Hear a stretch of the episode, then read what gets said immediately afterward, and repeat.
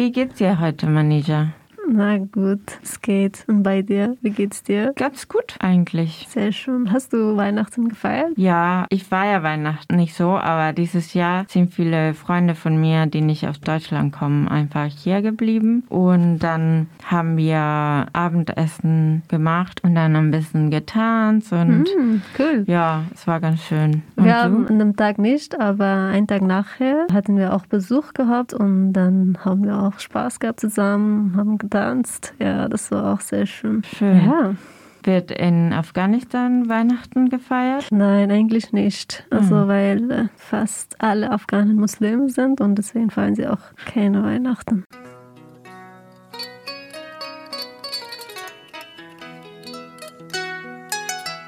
Ich bin Lola. Ich bin Manija. Ich bin entwurzelt, aber stark. Ich bin entwurzelt, aber glücklich. Entwurzelt, aber Das ist unser Podcast. Wir, Migrantinnen mit verschiedenen Wurzeln, erzählen unsere Geschichte. denn das Leben ist kein Ponyhof und vor allem, wenn man keinen deutschen Pass hat.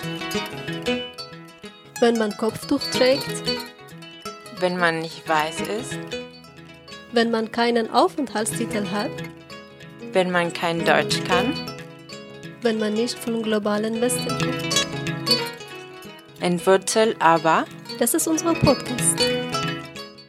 Okay, ähm, heute in unserer dritten Folge werden wir mit Adam äh, sprechen. Der kommt aus Syrien und ist seit fünf Jahren in Deutschland. Ja, wir werden ein bisschen über, über ihr Also sein Leben in Syrien Ja. und auch in Deutschland äh, erfahren, was er hier macht und auch in Syrien ge gemacht hat. Jetzt rufen wir einfach ihn an. Wegen der Corona konnte er nicht bei uns sein, deswegen machen wir die Interview einfach telefonisch. Okay, Lola, lass uns das machen. Ich Ja. bin gespannt, weil er so Multitasking ist. hat so Ja, ich unterschiedliche. Sachen gemacht in- in Deutschland. Ja, Ja. okay, cool. Hallo, guten Morgen. Morgen, Adam. Ja, guten Morgen. Hallo Lola, hallo Mangcha. Hallo, grüß dich. Na, Adam, wie geht's dir? Äh, mir geht's super. Also ich bin äh, wach, habe meinen Kaffee getrunken und ähm, genieße nebenbei den Morgen. Sehr schön. Ja. Hast du eigentlich Weihnachten gefeiert dieses Jahr? Tatsächlich, ich habe nicht gedacht, dass ich dieses Jahr äh, nochmal Weihnachten feiere, aber es kam zustande und habe dann noch mit meiner Freundin Weihnachten gefeiert, mit ihrer Tochter und ihrer Mama. Und äh, es war ganz lustig, würde ich mal sagen. Ah, Okay, schön. aber feiert ihr die Weihnachten auch in Syrien oder wie ist das da? Bei uns in der Familie nicht, aber die Tradition existiert. Außerdem in Syrien war es so, dass äh, wir Feiertage hatten. Das ist, das war das Schönste an das Land, dass man immer Feiertage hat. Wir feiern mit den Orthodox, wir feiern mit den Katholiken, wir feiern mit den Muslimen, mit den Schiiten. Irgendwie feiern wir mit der gesamten Welt und da gibt es viele Feiertage immer. Das war toll. Ja, das ist schön. Gut, also wir kommen jetzt ähm, zu den Fragen. Und äh, wir wollten gerne wissen, warum bist du nach Deutschland gekommen? Also ich bin vor ungefähr fünf Jahren, nee, eigentlich ein bisschen mehr als fünf Jahre nach Deutschland gekommen. Und der Grund war, dass in meiner Heimat ähm, ein Krieg für seit äh, längeren Zeit. Und Deutschland, ähm, ja, es hat mich irgendwie ein bisschen gezogen. Ähm, ich wusste nicht so viel über das Land, da sind die meisten Informationen, die wir bei uns damals ankamen oder besonders bei mir, die wirtschaftliche Lage und die war ähm, einfach interessant, na, äh, dass man die eine Chancen, äh, also eventuell eine Chance bekommen wird, äh, sich zu verwirklichen und gut anzukommen, äh, eine bestimmte Arbeit zu finden, gut Leben zu haben. Und ich würde aber mal sagen, dass es ein Zufall war. Also ich war unterwegs, habe meine Meinung noch unterwegs geändert, dachte ich mir, okay, vielleicht gehe ich doch nach Finnland mit irgendeiner Freundin, äh, die mir auf der Flucht war. Und in Deutschland war es halt so weit, also kalt im Oktober 2015, dass ich gedacht habe, oh Gott, hier ist absolut sehr kalt. Wie wäre es dann überhaupt in Finnland? Da würde ich nicht mehr dorthin in den Norden gehen. Ja, und wow. habe entschieden, quasi doch in Deutschland zu bleiben, weil äh, den ersten Kontakt quasi, das Ankommen hinter der Grenze war erstmal ganz nett, gab halt freundliche Menschen, irgendwie hilfreich. Und das war schon interessant für mich. Und dann dachte ich mir, okay, wenn das halt so ist, dann bleibe ich mal hier, aber das waren die ersten Begegnungen und Eindrücke. Und ja, ich bin trotzdem zufrieden mit der Entscheidung, besonders, dass ich auch dann hier in dieser Stadt eingekommen bin. Und wie habt ihr euch entschieden, einfach loszugehen? Also, weil ich bin hier sozusagen freiwillig gekommen und für mich hatte ich das schon seit mehreren Monaten geplant, aber ich glaube, wenn man in der Flucht ist, dann ähm, plant man nicht so richtig oder weiß man nicht- mal nicht, was, nee, nicht was wirklich. dich erwartet. Also die Situation für mich äh, war folgendes, dass ich immerhin äh, versucht habe, innerhalb des Landes zu bleiben. Ich bin innerhalb von Syrien dreimal geflohen gewesen und das dritte Mal war absolut gut. Ähm, ich bin in einer kleineren Stadt äh, gelandet, mitten in der Wüste, wo nirgendwas in der Nähe ist. Da war ich in Valmera. Ich komme nicht aus Valmera, aber ich bin dorthin umgezogen und dort hatte ich tatsächlich äh, mehrere Möglichkeiten. Mein Bruder hat einen Café dort aufgemacht. Ich habe die Leitung übernommen und nebenbei durfte ich äh, nach meinem Information Technology Studium äh, anfangen, an einer Schule IT äh, zu unterrichten. Da habe ich siebte, achte, zehnte und elfte Klassen äh, IT unterrichtet und das war für mich absolut die schönste Zeit. Also, dass man mitten im Krieg in einer kleineren Stadt, wo einigermaßen ähm, viel Essen äh, rankommt. Strom ist häufiger da als in anderen Städten und war noch Frieden in der Stadt und das war sehr schön. Und da musste ich erstmal das Land nicht verlassen. Aber ja, mein Schicksal war so, also nicht nur mein, sondern halt viele anderen Menschen. Das ISIS, die Islamische Staat, haben die äh, Stadt übernommen von der Assad-Regierung und war es einfach nicht mehr möglich, dort zu bleiben und äh, auch auszuhalten. Wir durften nur in die Hauptstadt von ISIS weiterhin umziehen. In der Zeit ist meine Mama gestorben und Mhm.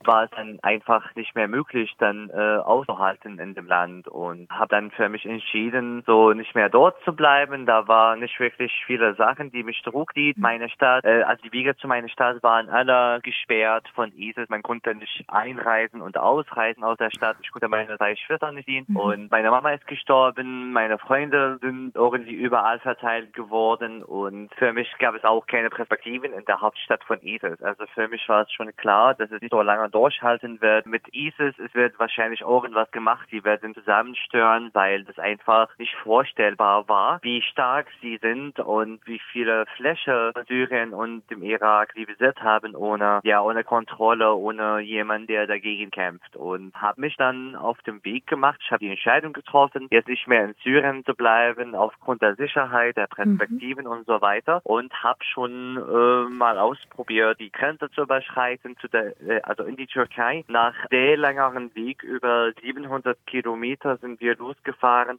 An, ja, ich werde es glaub ich, nicht übertreiben, wenn ich sage, über 100 Checkpoints von Melidien sind wir äh, durch diese Checkpoints. Ich glaube, es war gefühlt alle Viertelstunde aussteigen und ausweisen und erklären, wohin gehen die und so weiter. Und leider hat das erst einmal nicht geklappt, aber bei dem zweiten Mal, drei Wochen später, hatte ich Glück gehabt, dass ich dann über die Grenze kam in die Türkei und von dort habe ich den äh, gefährlichen, aber den einzigen Weg, der damals aufgeschlagen ist und mich genau auf den Weg gemacht habe nach Westeuropa. Hm, Okay. Ja, gut, dass du Das ist jetzt sicheres Leben hast. Ja, ja. krass, so lange weg. Und was hattest du als Erwartungen, als du dich auf den Weg gemacht hast? Tatsächlich null. Da ich dann nicht wirklich viel Information hatte, hatte ich keine Erwartungen. Und das war für mich persönlich ganz gut. Also viele Menschen sind von Anfang an absolut super enttäuscht. Ich hatte Vorstellungen, wie das, ja, wie eventuell Europa aussieht, wie Mhm. das Leben hier sein kann. Und meine Vorstellungen waren absolut falsch.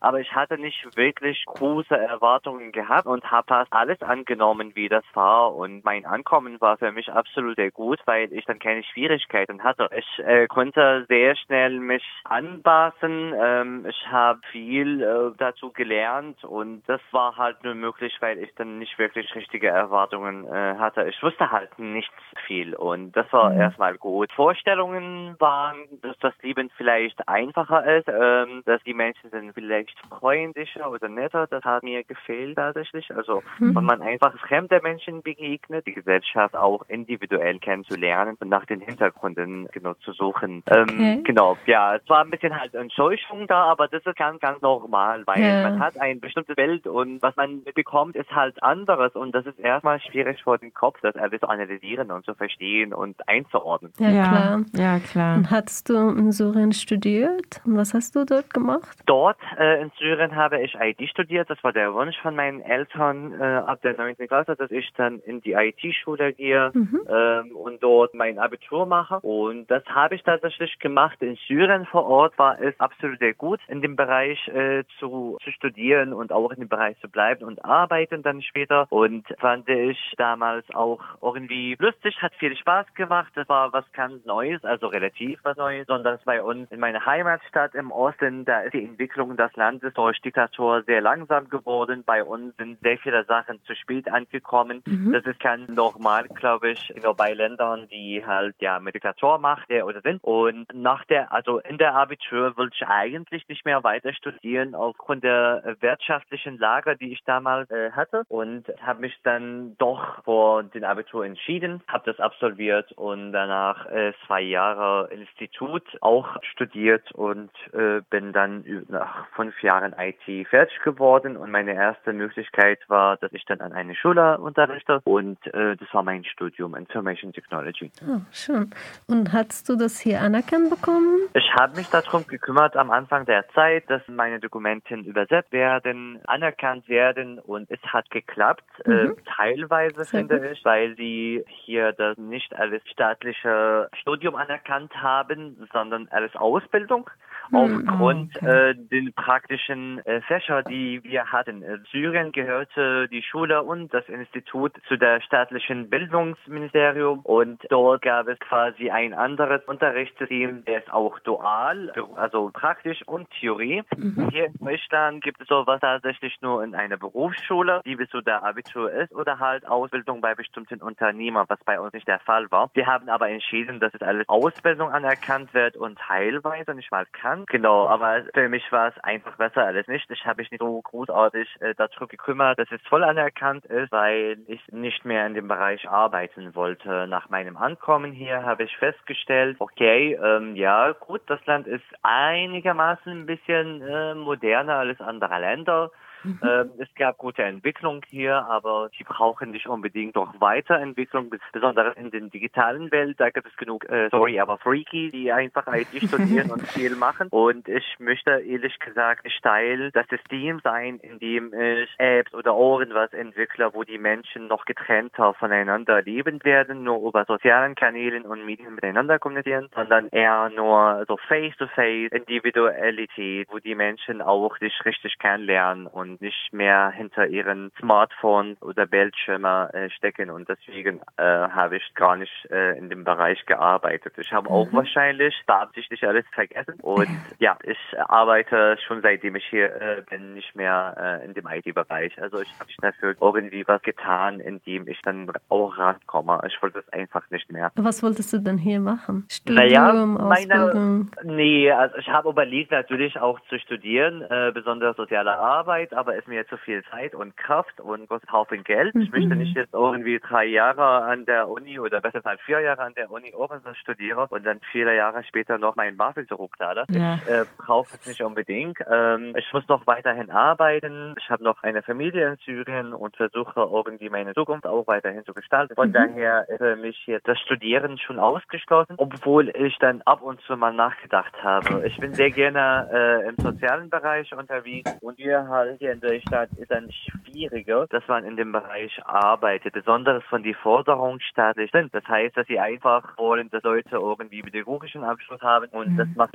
mir die Arbeitssuche ein bisschen schwerer, wenn, wenn man vom Projekt zu Projekt äh, quasi wechselt. Aber nee, also nicht äh, weiterhin studieren, sondern habe versucht, gleich in dem Bereich zu arbeiten. Und diese Möglichkeit entstand damals in der Unterkunft, als ich nach Erfurt umgezogen bin. Ich lebe in Erfurt, das ist die Hauptstadt von Thüringen. Spanien, ein kleines Bundesland im Herzen des Landes, würden die Deutsche auch sagen, weil das in der Mitte ist. Mhm. Ähm, ein ehemaliges, ehemaliges DDR-Land, Bundesland. Und genau hier, als ich umgezogen bin, hatte ich die Möglichkeit, paar Monate später, eigentlich paar Wochen später, mehr zu dolmetschen, so Arabisch-Englisch, dann äh, Arabisch-Deutsch. Und aufgrund dessen haben dieses Unternehmer mir die Möglichkeit gegeben, auch für sie zu arbeiten. Sie hatten mehreren Bereichen. Sie haben die Verwaltung einer Unterkunft gehabt. Sie hatten eine Sprachschule. Sie hatten sozialen, soziale Projekte, in denen sie Beratung anbieten. Und sie waren sehr viel in diesem Servicebereich unterwegs.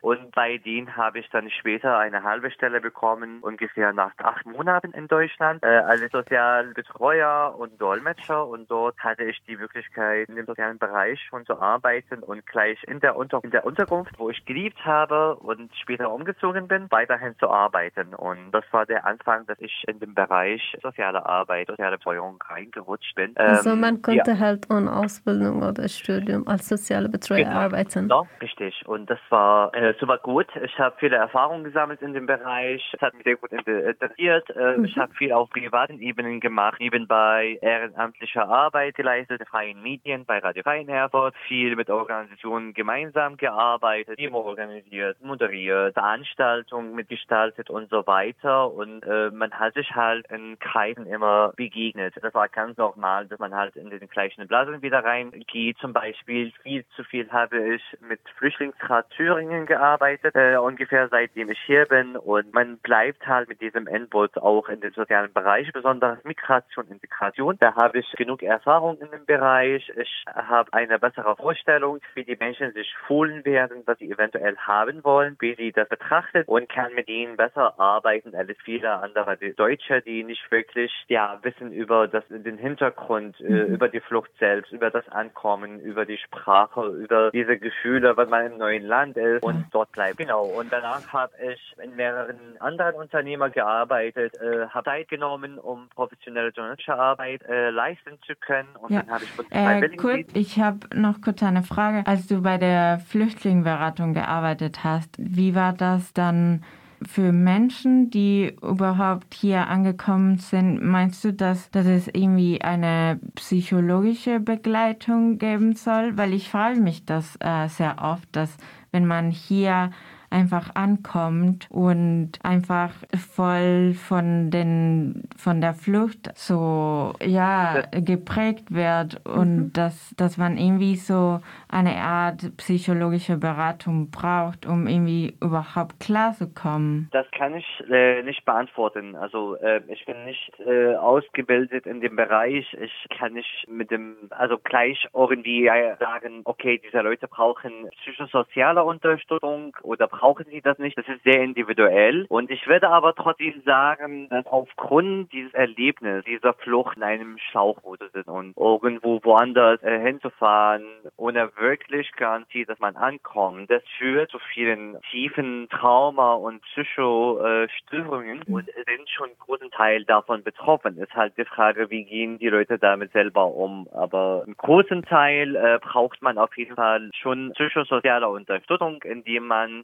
dieses Erlebnis einfach aufarbeitet, dass man auch im Leben weiterkommt. Mhm. Weil man kommt hier an nach ähm, einem Fluchtweg, was nicht so einfach ist. Es ist viel zu viel passiert. Man hat Familie verloren. Es gibt Menschen, die gestorben sind. Vielleicht mhm. waren die Leute vorher im Gefängnis bei der Regierung äh, oder es hat Blut gesungen im Mittelmeer und mhm. viele sind dadurch gestorben. Es sind sehr viele unterschiedliche Erlebnisse und es kann alles passieren auf dem Weg. Und ich denke, dass großen Teil der Menschen sowas brauchte. Ist halt die Frage, ob die noch Zeit haben werden, um das anzunehmen, weil man wird gleich irgendwie konzertiert mit äh, Deutsch lernen, mit Ankommen, mit Arbeiten mhm. und das und jenes und werden diese psychosoziale Störungen oder Probleme oder Symptome überhaupt nicht wirklich wahrgenommen ja. und werden zur Seite gelegt und die werden später zu größeren Problemen führen. Aber ich kann nicht irgendwie über die Leute entscheiden, aber ja. ich vermute, viele werden das gebrauchen, ja. Ja, also ich glaube auch, dass es irgendwie sowas, dass es viele helfen würde, aber überhaupt nicht. Also man, man kommt einfach nicht dazu, weil man äh, von Anfang an super produktiv sein muss und dann ja, also es, es kommt gar nicht in Frage und das finde ich manchmal sehr schwierig, dass, ja, dass sowas passiert. Du hast nach acht Monaten als sozialer Betreuer gearbeitet. Und wie hast du eigentlich die Sprache gelernt? Also war das nicht so schwierig für dich, so schnell die Sprache ähm, zu beherrschen? Nee, es war nicht wirklich ähm, schwierig. Äh, für mich war es persönlich sehr wichtig, dass ich mich äußere, dass ich meine Meinung ausdrucke. Mhm. Und wenn ich die Sprache nicht kenne, da kann ich dann über mich überhaupt nicht reden. Da kann ich irgendwie nicht Teil irgendwas äh, sein. Mir ist wichtig, dass ich existiere und ich existiere in dem, was ich sage, in dem ich Meinungen zu, zu bestimmten Themen auch Bilder, Erlebnissen mitteile und über Erfahrungen rede und auch viel verstehen. Und das war für mich sehr wichtig und damit war es irgendwie schon leichter, die Sprache zu lernen. Ich habe mich über mehreren äh, Kanälen ähm, informiert, habe versucht selber mir Deutsch beizubringen. Es gab am Anfang natürlich auch HelferInnen, die sich darum gekümmert haben, dass auch Leute in der Zeit, wo die in diesen Unterkünften, in den ersten Aufnahmeeinrichtungen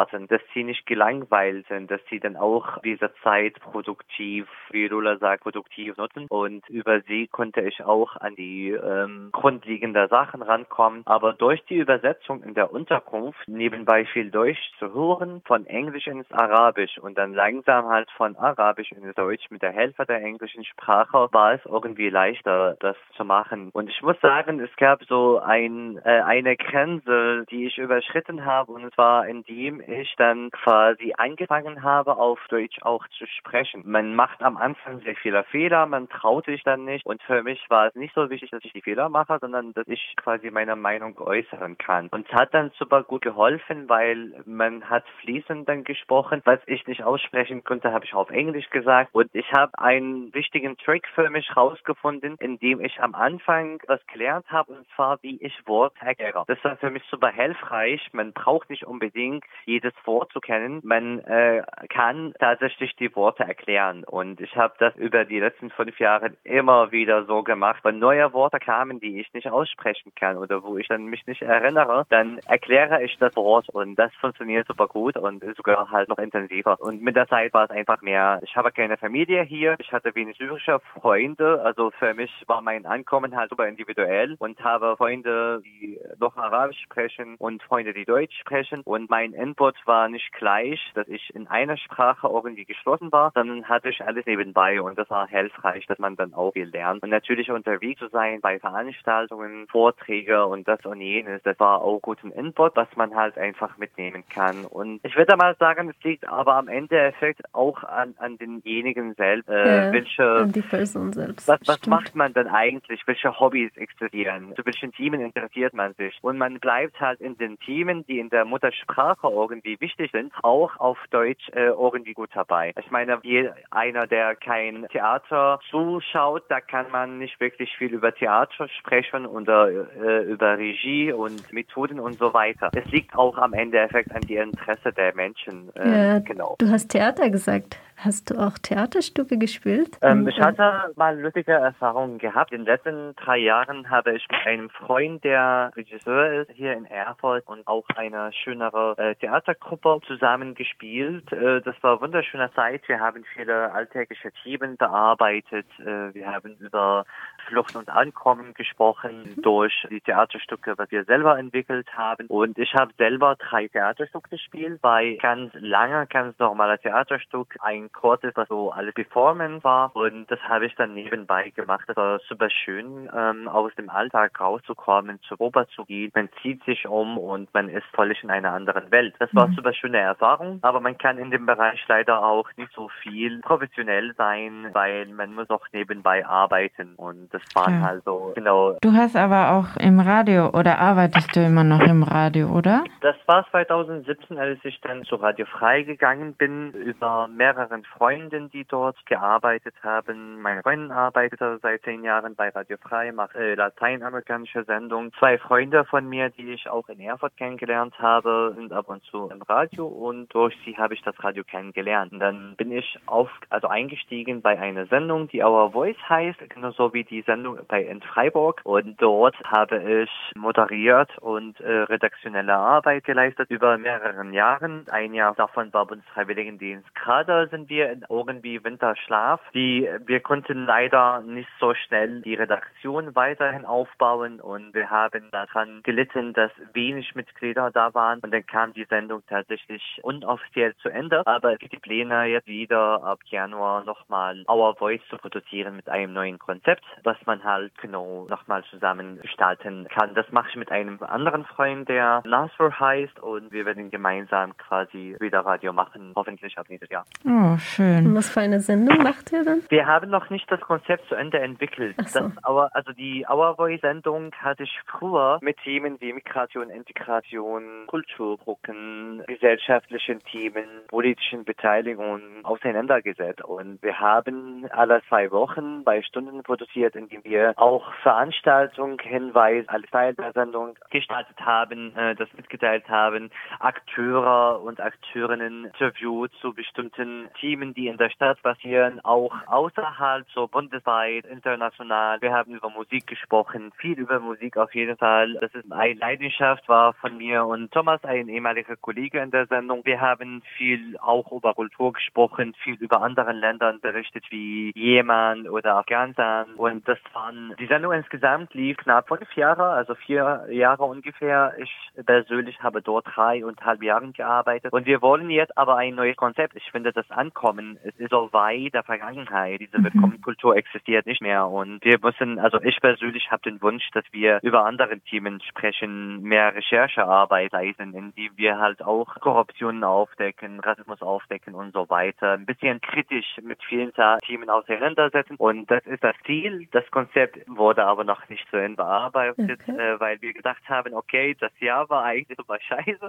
Wir warten Ja, erstmal. 2020. Äh, es war zwar ein hartes Jahr auf jeden Fall Genau. und wir warten einfach bis dann, bis dann offiziell 2021 wird und dann starten wir das neue Jahr mit voller Hoffnung und dann gucken wir, was dann rauskommt. Oh, voll schön. Also Ja. du hast schon richtig viele Projekte für nächstes Jahr Eben dann. auch, ja. Und äh, deine Leidenschaft liegt an Musik. Machst du was in diese Richtung? Oder Äh, beschäftigst du dich? selber machen äh, nicht. Ich hatte Wünsche gehabt schon früher, dass ich Gitarre lerne. Es hat nicht geklappt in Syrien. Ich habe mich umentschieden, habe jetzt irgendwie Trommelinstrumente zu Hause, die ich ja von Freunden geschenkt bekomme, so Cajon und eine arabische Darbuka. Aber ich bin noch nicht wirklich ja dabei gut, um was zu produzieren. Aber was ich gerne mache, ist Musik auflegen. Also ich höre sehr viel Musik. Ich lege Platten auf, ich lege digitale Musik auf und das macht mir sehr viel Spaß. Also ich bin der letzten Zeit häufig zu Hause, äh, habe meine Technik auch ein bisschen erweitert und lege mal für mich eine Platte auf, nehme ich nebenbei äh, auch auf dem Computer auf und tanze für mich. Das ist sehr wichtig für das Leben geworden und das ist ein ja wichtiger Hobby von mir. Ich produziere noch nicht selber, aber liege auf. Und jetzt vor das kommende Jahr, da ich also nicht mehr Theater spiele, aufgrund der Zeit, na, man muss sich am Ende effekt entscheiden durch die ganzen vielen unterschiedlichen Hobbys, wo man Zeit investiert. Und ich konnte dieses Jahr nicht mehr mitspielen in, in der Theatergruppe.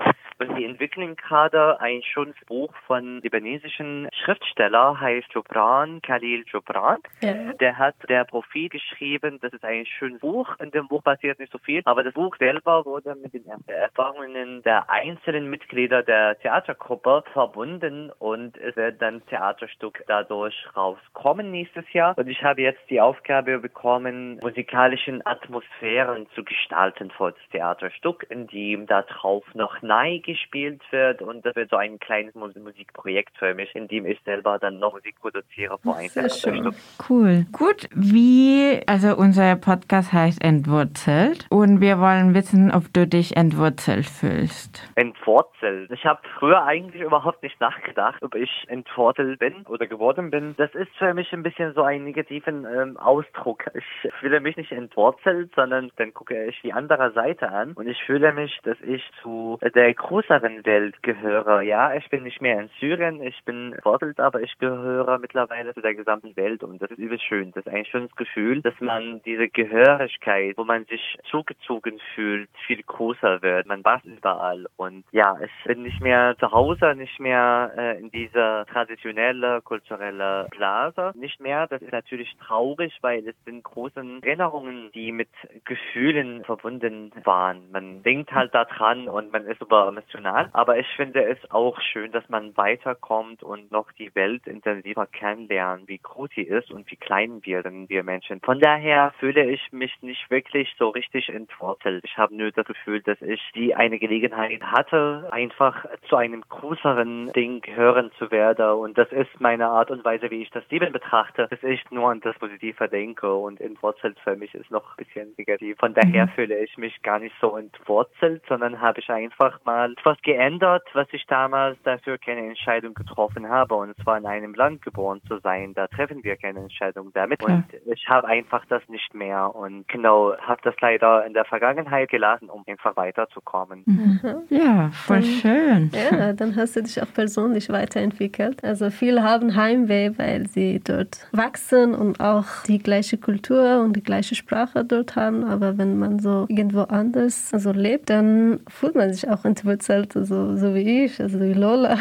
Bei dir ist das ja gut. Aber es ist auch Unterschied, finde ich. Ich genau. meine, wenn ich in Syrien zurückblicke, weiß ich, dass die Situation nicht nur nicht so schnell äh, sich verändern wird und kann ehrlich gesagt nur schlimmer werden. Wenn ich aber oft an meine Heimat denke, wo dann wirklich keine Möglichkeit existieren wird, in der nächsten Zeit dorthin zu gehen oder das alte Leben wieder zu haben, ist es dann traurig und deprimierend. Mhm. Da kann man nicht weiterkommen. Und für mich ist es leider ein harter Fakt und wahr Wahrheit, dass das Land absolut erstört ist. Mhm. Und es hilft mir nur einfach weiterhin vorne zu gehen und nicht in die Vergangenheit aufgrund der jetzigen Situation, wenn das mal zurückkommt, wenn ich mich wieder persönlich und freiwillig nochmal entworteln, also wieder einworteln in dem Land, da würde ich schon gerne zurückkehren und das nochmal nachholen. Aber zurzeit ist es nicht in der Frage, nicht im Gedanken. Und glaube ich, bei Lola ist es ein bisschen anders, weil die Heimat existiert noch, die Möglichkeiten wieder einzusteigen und wieder ja. hin zurückzugehen. Deswegen ist dieser Heimweg ein bisschen größer. Genau. Ja, stimmt. Ja, gut. Vielen Dank, dass du mit uns sprechen wolltest. Es war voll schön, dich hier dabei zu haben. Und ich hoffe, dass alle deine zukünftigen Pläne in äh, 2021 weiterkommen. Und äh, wir hoffen auch, dass, dass das Jahr für alle besser wird. Auf jeden ja. Fall jeden Fall. Vielen lieben genau. Dank für die Gelegenheit. Es war übelst schön, ja, diese Möglichkeit in die Vergangenheit zurückzukehren und darüber nochmal zu reden. Das ist super schön für, für mich gewesen und vielen Dank dafür. Ich wünsche euch und eure ZuhörerInnen, dass ihr noch dieses Jahr und auf jeden Fall nächstes Jahr ganz, ganz toll vom Herzen lachen könntet, weil man soll auch das Leben auch mal genießen und nicht so viel so traurig bleiben. Von daher viel, viel Lachen vom Herzen und ich hoffe, dass wir einfach die Welt noch schöner mitgestaltet werden nächstes Jahr. Viel Kraft und alles, alles Gute für das Dankeschön. neue Jahr. Danke vielen, vielen Dank. Have einen schönen Tag und ja. bis dann. Mach's gut. Tschüss, Adam. Tschüssi.